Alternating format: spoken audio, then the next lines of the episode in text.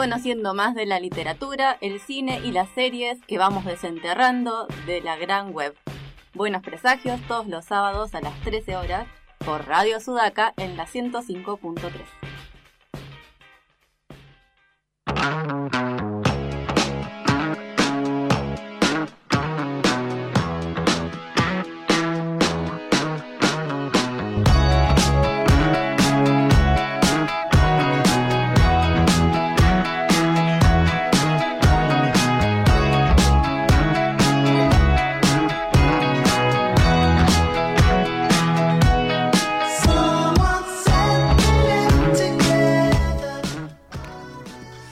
Arrancamos ahora el cuarto bloque de Buenos Presagios.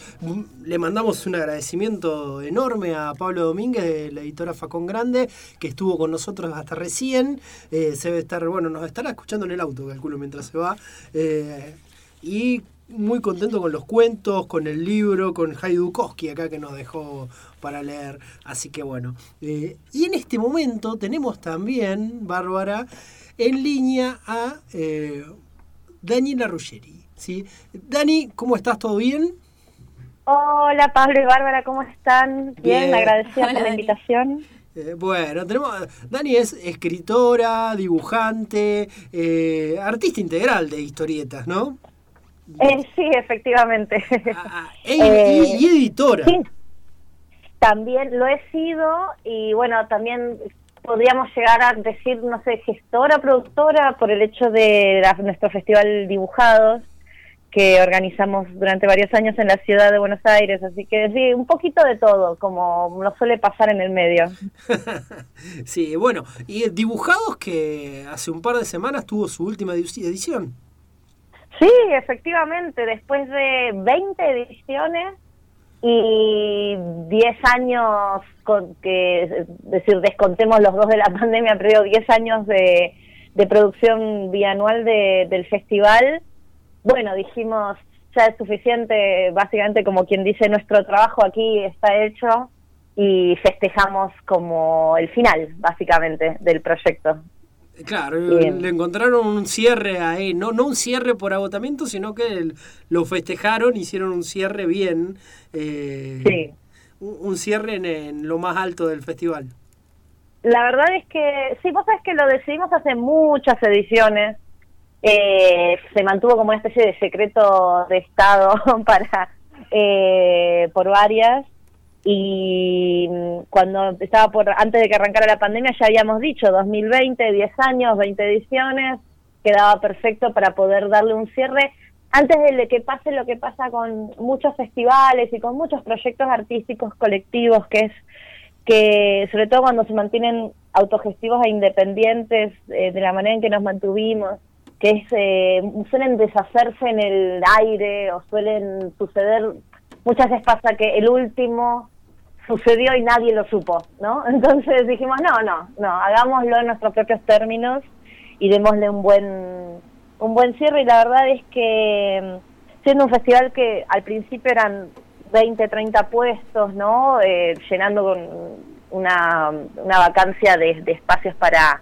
vender de manera directa historieta autogestionada y terminando con más de 100 proyectos editoriales y autores que tenían ahí sus sus materiales para mostrar.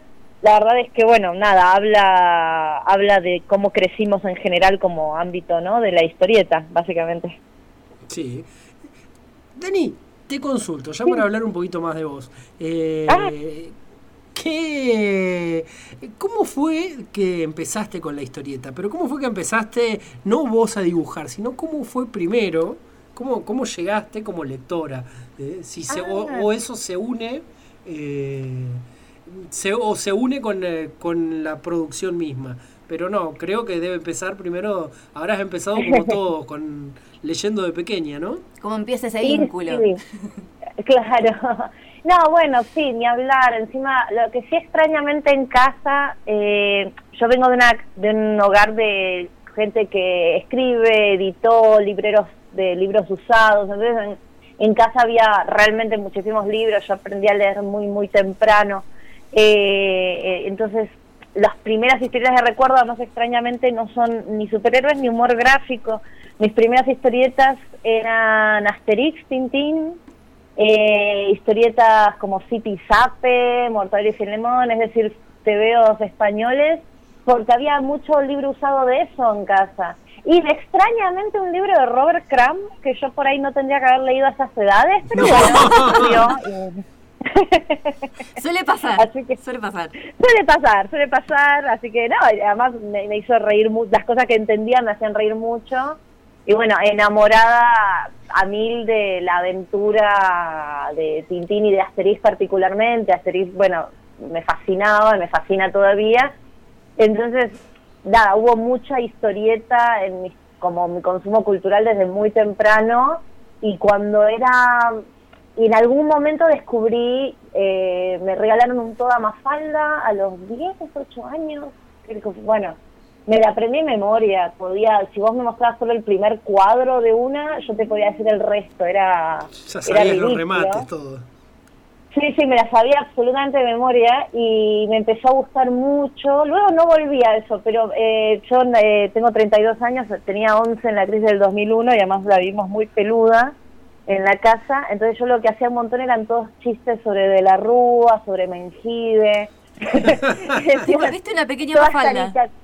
Claro, todas unas caricaturas, sí, viste, ojalá, pero por lo menos sí me preocupaba la OEA, me preocupaban esas cosas y hacía. Después dejé de hacer como un, humor gráfico y durante el yo entré a un secundario de artes visuales, del cual yo salí maestra de plástica, y ahí, bueno, nada, muy bellas artes, con todo lo bueno y todo lo muy malo que puede llegar a tener, eh, y costaba un poco de yo muy temprano, donde más yo disfrutaba era estar haciendo mis propias como caricaturas, mis propias historietas. En el quinto año logré presentar oficialmente al docente una historieta corta, eh, muy mala, pero bueno, con, todas las intenciones de, de, de, presentar historieta, diciéndole, me parece que tendríamos que poder hacer historieta en la escuela. Bueno, me tocó un docente que, que le copaba y, y hizo una clase en donde nos dejó llevar una mesa de historietas y ahí claro, la mayoría de los que estábamos ahí, eh,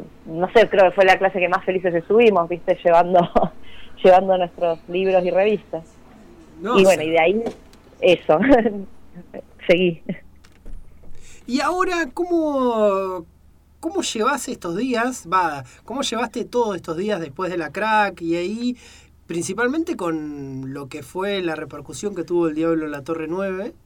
Eh, que bueno, nosotros estábamos ahí, vimos en la premiación que fue todo una eh, un gran festejo, un gran, gran festejo y cómo, cómo se lo vivía ahí entre las todas las partes que la gente que te conoce, que te quiere, estaban todos muy contentos por vos y bueno, y vos estabas también muy feliz. ¿Cómo fue todo eso?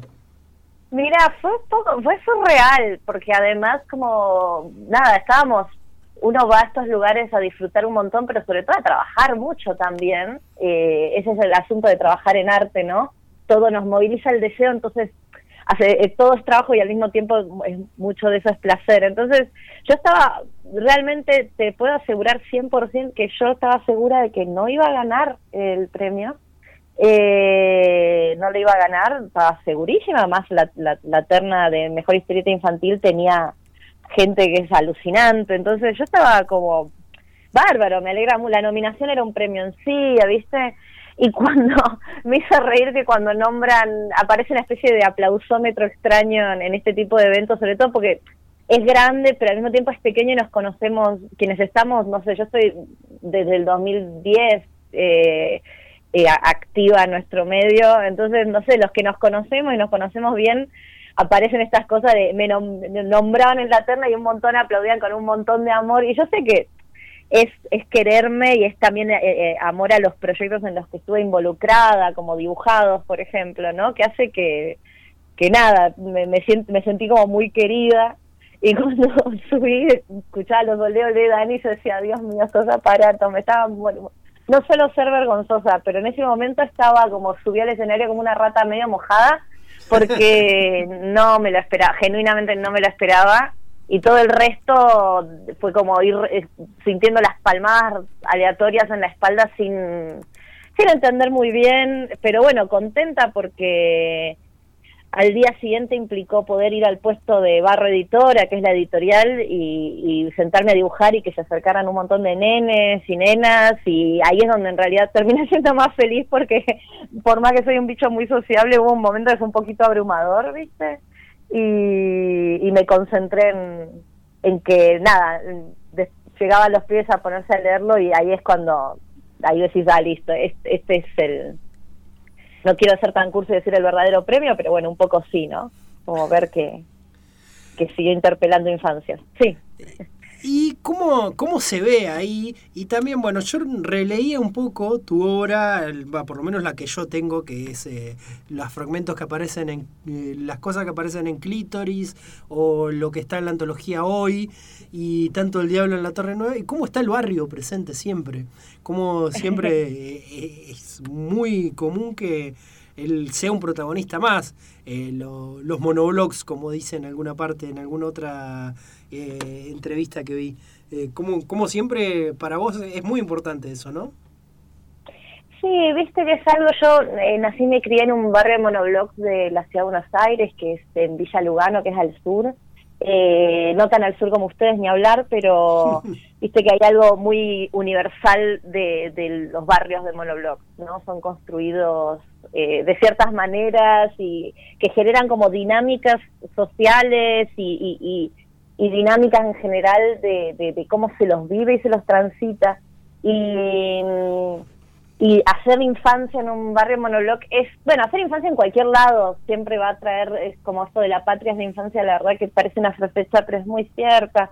Eh, la infancia en el monolog implica un montón de, de pequeñas cosas que, que me parecieron, yo, bueno, desde las artes visuales he trabajado varios años como hábitat, infancias, ¿no? Desde un punto de vista más como, no sé, desde el arte conceptual o intervenciones urbanas, cosas así. Entonces es una temática que, que siempre anda girando y me resulta muy como ponerse pantuflas, sentarse en un lindo sofá, tomar un buen té, decir, armar esos escenarios es eh, como es muy disfrutable. Entonces, yo soy muy fana de Huckleberry Finn, de un montón de obras así de, eh, de literatura también de eh, nenes y nenas armando un grupo pandilla y moviéndose ¿no? en, en, la suya.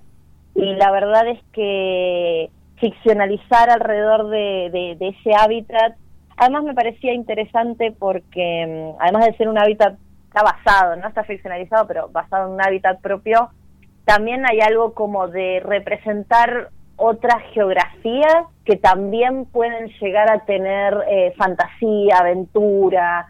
Hay algo, lo charlábamos con un par en la presenta cuando presentamos esta historietita, eh, charlábamos sobre el derecho a la aventura también en los barrios periféricos y en infancias de barrios populares, porque si no muchas veces pasa que los relatos de, barrios más periféricos o de geografías un poco, un poco más al, costado, eh, solamente reciben un tratamiento realista, ¿no? Y, que está muy interesante y muy necesario, el, relato más testimonial, pero también es importante eh, poder hacer ficción, ¿no? El derecho a la ciencia ficción, el derecho, las infancias tienen derecho al pan y también derecho al cuento de hadas, ¿no? Como habilitar esos paisajes para que tengan seres mágicos me parecía importante.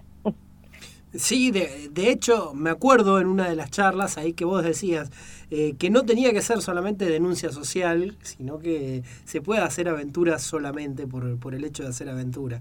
Eh, y em, a mí me quedó una cosa sobre el final del Diablo en la Torre Nueva. Y yo me quedé con las ganas porque digo, acabo, esto va a seguir entonces, ¿no? Eh, sí, no, perdón, me agarro de una cosita que me dijiste que me hizo, me disparó. Yo, ¿sabes qué? Es, es, muy bueno lo que me acabas de decir. Eh, creo que le voy a hacer una, una, una segunda eh, vueltita de rosca a lo que yo estaba diciendo. Justamente creo que traer fantasía eh, es eh, queda dentro también de la denuncia social, es decir, es también un acto político.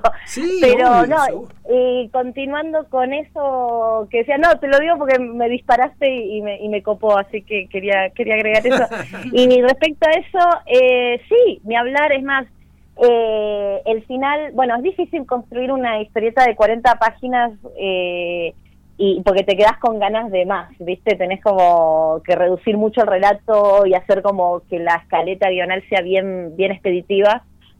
Ahora estoy preparando la segunda historia, eh, donde ya es eh, este grupo de personajes ya puestos en este barrio que luego de este enfrentamiento sobrenatural, bueno, entraron a lo que sería el otro barrio, ¿no? Este barrio que está como más atrás del espejo, como quien dice Alicia en el País de no detrás del espejo y, ahora estoy preparando una con Barro también editora que va a tener ya 80 páginas, eh, que va a ser unas aventuras eh, más, más, más dentro del mundo sobrenatural, ¿viste?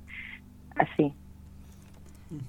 Ahí cuando estabas hablando hace un rato, esto de que decís vos los disparadores, de, de esta cuestión de las infancias en los barrios periféricos, y también es como en tu relato es la visión de los chicos y digamos, para ellos no es que sea un barrio, es su barrio y es su realidad y por ahí vista desde afuera puede parecer en esta cuestión del realismo verse determinadas situaciones o determinadas carencias si se quiere decir, pero en la infancia es tu realidad y es tu mundo y es sumamente disfrutable tal como es.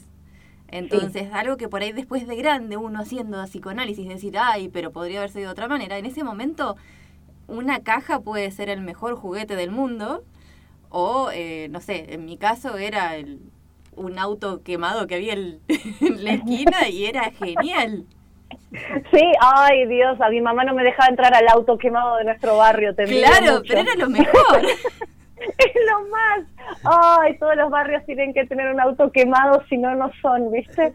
bueno, lamentablemente es algo que se ha perdido un poco. Antes habían mucho más autos así quemados por todos lados con los que jugábamos. Ay, no, sí, nuestros corría el rumor de que el pibe que se le decían Harry porque tenía anteojos redondos lo había quemado él con un petardo, pero no, no. Eh, no, sabes que eh, lo que decís es, me parece re importante como no, no que esta cosa que mucho en las pedagogías no de la ternura se dice, ¿no? O sin perder la ternura, sin este los chicos no están haciendo un escapismo, no es un sueño que están teniendo, es, eh, están, es un, están viviendo una aventura sobrenatural en su barrio y, y, y sí, es, es, intentar, obviamente, teniendo 32 años, hacer historietas donde chicos son protagonistas, intentás, ¿no? Volver un poco a esos ojos más claros o más límpidos de, de, de, sobre el entorno y, etcétera, sin, sin eh, y nada, tratar de que mantengan esa, esa, esa, esa ternura. Y me parece que... Tratando de recordar cuál era tu visión en ese momento. ¿Cómo, perdón? Tratando de recordar cómo lo veías vos en ese momento también, es como... Claro, sí, sí, sí, con todas las complejidades, ¿viste? Pero tal cual, ni hablar, como con esta... Nosotros teníamos un juego de escondidas que era todo el barrio.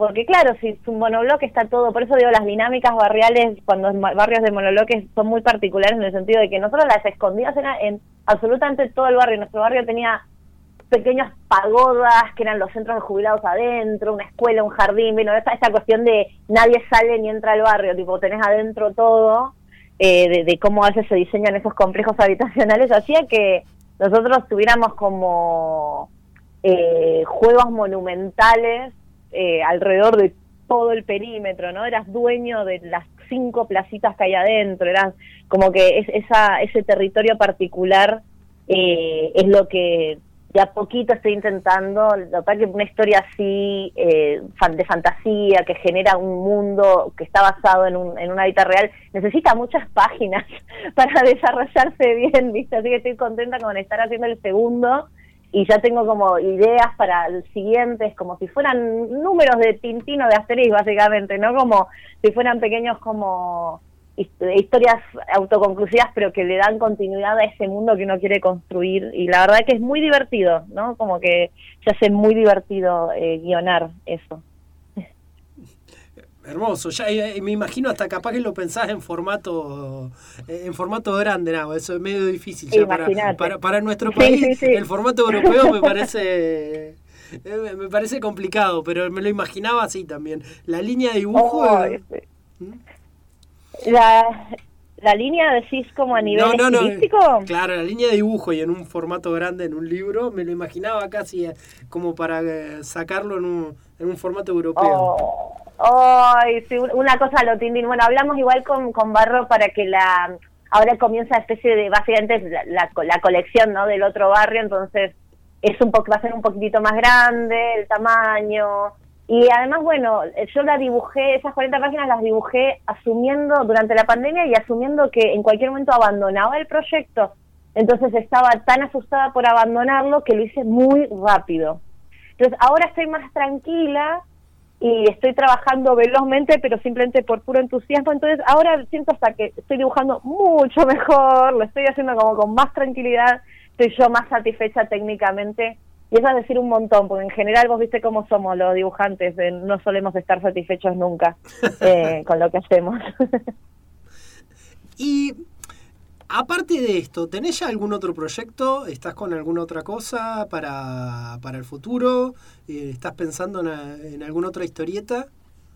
Eh, sí, es difícil nunca no estar pensando sí, me imagino en proyectos. Nuevamente, como estamos haciendo algo que es una, como esto de trabajar en algo que, que uno ama hace que cualquier cosa, encima nuestra generación tiende a monetizar el hobby, ¿viste?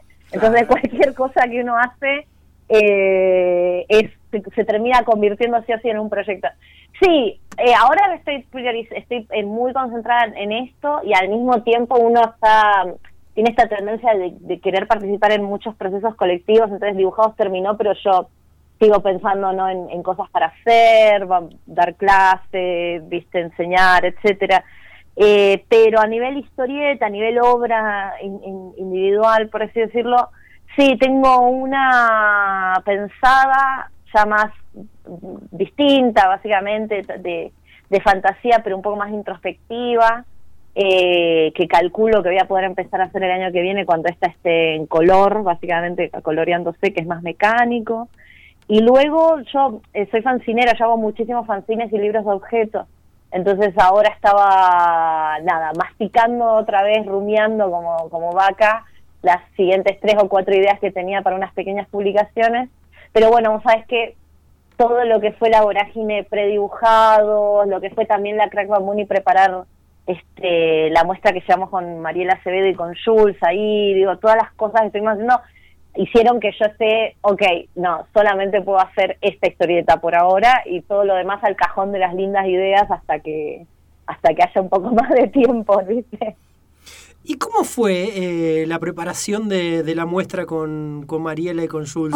Nosotros la vimos, nos encantó, fue una, una, muestra hermosa. ¿Cómo fue toda esa investigación? ¿Cómo, cómo llevó? Cómo el, el, porque me imagino llevó un montón de tiempo y después de haber llevado un, un montón de, de, cosas, de ganas así, de, y descubri sí. descubrimientos que en su momento deben haber sido re lindos. Yo me las imagino tipo Indiana Jones así, buscando arqueológicamente. Ay, ojalá. Ay, no, cómo me recontra entendés, Bárbara. re fanática sería. No, no, me encanta, me encanta. No, mira, es, la verdad que, bueno, primero es, eh, eh, sigo eternamente agradecida a Mariela, que, que es como la la principal fuerza motora del proyecto, eh, porque ella había presentado al Fondo Metropolitano de las Artes, la Ciencia y la Cultura un proyecto de, eh, de rescate, va, de, de, de revisibilización y de investigación sobre autoras de historieta y humor gráfico en Argentina, que está basado en un proyecto español que se llamaba Presentes, que rescataba más de 100 años de historietistas. Porque este, el, el objetivo es, eh, el objetivo del proyecto fue siempre como desmitificar un poco el, ah, no hay mujeres en la historieta, o hay muy pocas, o solo hablan de cosas autobiográficas, ¿no? Como, digo, pareciera que, que, no, que, que no habría diversidad y que no habría cantidad, ¿no? Y en realidad, cuando uno investiga y hace el trabajo eh, más así del, del investigativo, eh, aparecen más de 90 años de autoras que han hecho de todo, terror, fantasía, ciencia ficción, humor gráfico, humor político, autobiografía, etcétera. Es decir, que hay, eh, eh, se rompe un poco ese mito. Entonces, bueno, me, se juntó con Jules, eh, con Femimutancia, para trabajar con, por un lado, la búsqueda de autoras anteriores y por otro lado la búsqueda contemporánea, ¿sí? que encima en la búsqueda contemporánea inevitablemente hay un recorte porque por suerte somos muchísimas, entonces es muy difícil poder abarcar eh, para una muestra o un catálogo virtual la cantidad enorme de autoras que hay.